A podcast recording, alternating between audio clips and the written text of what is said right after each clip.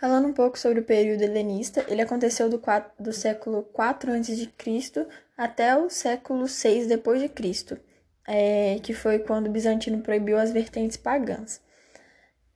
É, a dominação, no caso, ela foi iniciada por Alexandre, Alexandre Magno e foi um período marcado por conquista de territórios, né?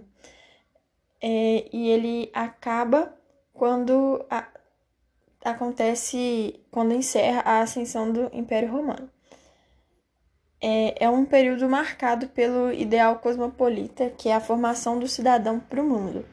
E nessa vertente de querer formar, é, de fazer o. de como vai ser, como vai ser formado o cidadão para o mundo, foram criadas várias escolas filosóficas é, que tinham. Cada uma tinha é, sua singularidade, mas todas em comum tinham o exercício da filosofia como amor à sabedoria e a maneira de viver.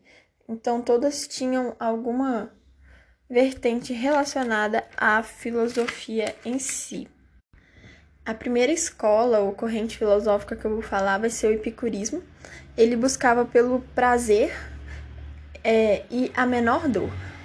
Só que lembrando que quando fala o prazer, é, ele é um prazer controlado, ele não é muito, ele não pode ser um prazer exacerbado, ele não pode ser uma coisa muito forte e também ele não pode ser para menos, ele tem que encontrar aquele meio termo.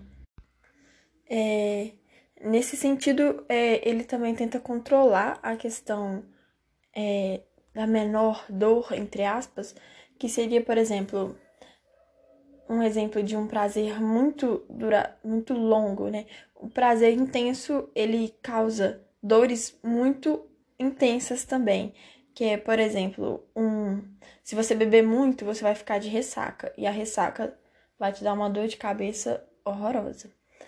É, no epicurismo, o homem ele é livre em suas decisões é, e ele busca pelo prazer necessário e natural um dos filósofos dessa área foi Pirro.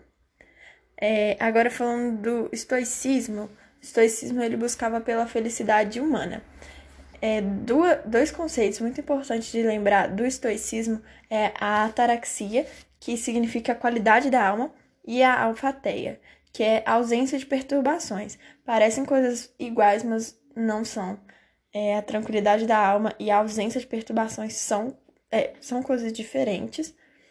É, e no estoicismo também é, tem uma questão de guiar-se pela razão, a razão universal e divina. No caso, você tem que saber o que é o certo e o que é o errado. E você tem que seguir isso para você poder alcançar a felicidade humana. Tem a outra corrente filosófica é o ceticismo.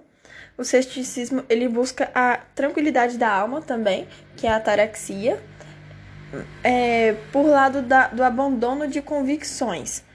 É, tudo pra, pra, no, no ceticismo, tudo é duvidoso e é questionável.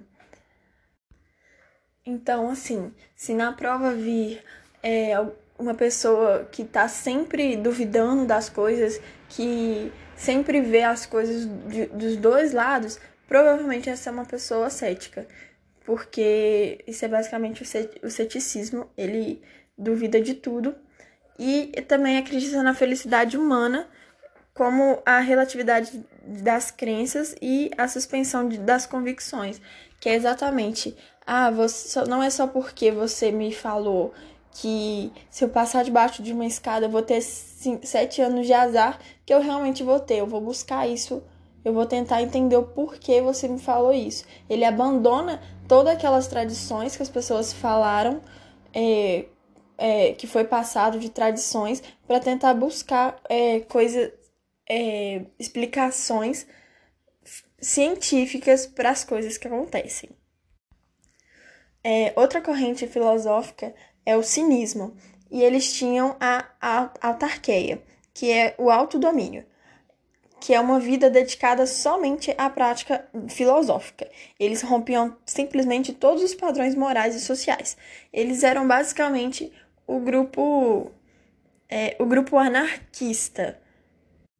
E é nessa corrente filosófica do cinismo que vivia aquele moço que que eu esqueci o nome agora, mas enfim, o importante é só entender esse desprendimento que ele tinha com as coisas materiais, porque ele, eles literalmente viviam só da filosofia.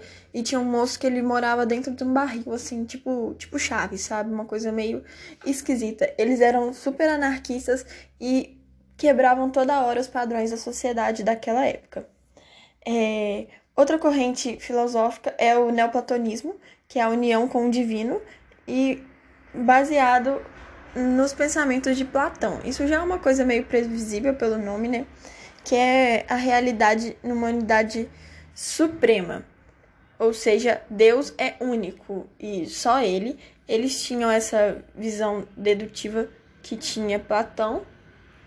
E é isso, eles também acreditavam que no mundo o mundo inteligível era mais forte do que o mundo sensível que era de lá que a gente tirava o conhecimento. E é basicamente isso as escolas filosóficas mais importantes. Espero ter conseguido explicar direito.